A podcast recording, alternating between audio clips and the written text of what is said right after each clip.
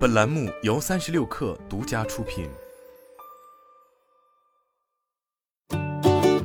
本文来自三十六氪，作者吕亚宁。一年一度的双十一即将到来，各大电商平台陆续开始公布促销规则。不过，在今年，许多电商平台不再仅专注于销售数字，而将很大一部分关注放在绿色环保这一层面。天猫双十一期间公布的首个目标就聚焦于绿色物流，这也是天猫双十一首次公布碳减排预测值。十月二十七日，菜鸟宣布，今年双十一期间预计将实现物流减碳超六万吨，产生绿色行为超二十亿次。菜鸟表示，今年的双十一将是社会参与度最高的一次绿色物流活动，有最为广泛的消费者、商家、快递从业人员以及减碳平台的共同参与。当然，今年双十一期间依旧有熟悉的快递包装换鸡蛋活动。为了鼓励消费者参与绿色物流回收项目，今年菜鸟连续第二年开启快递包装换蛋的行动。据悉，从十一月一日到十一月二十日期间，全国十三万家菜鸟驿站均开放回收快递包装。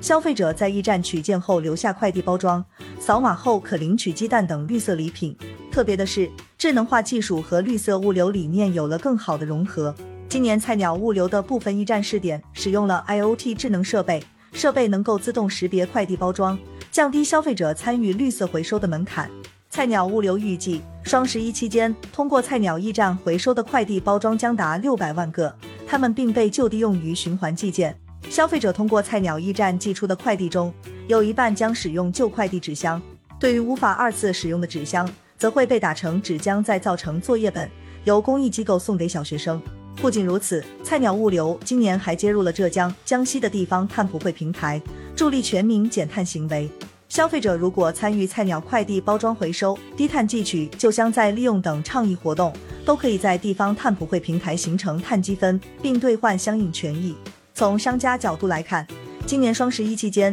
商家参与绿色物流的积极性也更高了。目前已有数千名商家，大约十五万种商品加入了菜鸟物流的绿色供应链。菜鸟物流今年联合伊利、联合利华等十余个品牌，共同发起五十克减碳联盟的倡议，共同探索涵盖供应链上下游的减碳路径。根据测算，进入菜鸟仓的商家通过装箱算法、原箱发货、智能分仓等减碳流程，单包裹至少可减碳五十克。今年五月，菜鸟物流发布的二零二二社会责任报告中指出，绿色物流是公司两大社会责任核心板块之一。目前，菜鸟绿色物流也已经形成面向消费者的绿色回收和面向商家的绿色供应链两大核心模块。菜鸟物流相关负责人表示，绿色物流作为菜鸟 ESG 工作的核心，也需要全社会共同参与。菜鸟正在通过在末端驿站的建设、数字技术能力的应用，降低各方参与绿色物流的门槛，提升全社会参与度。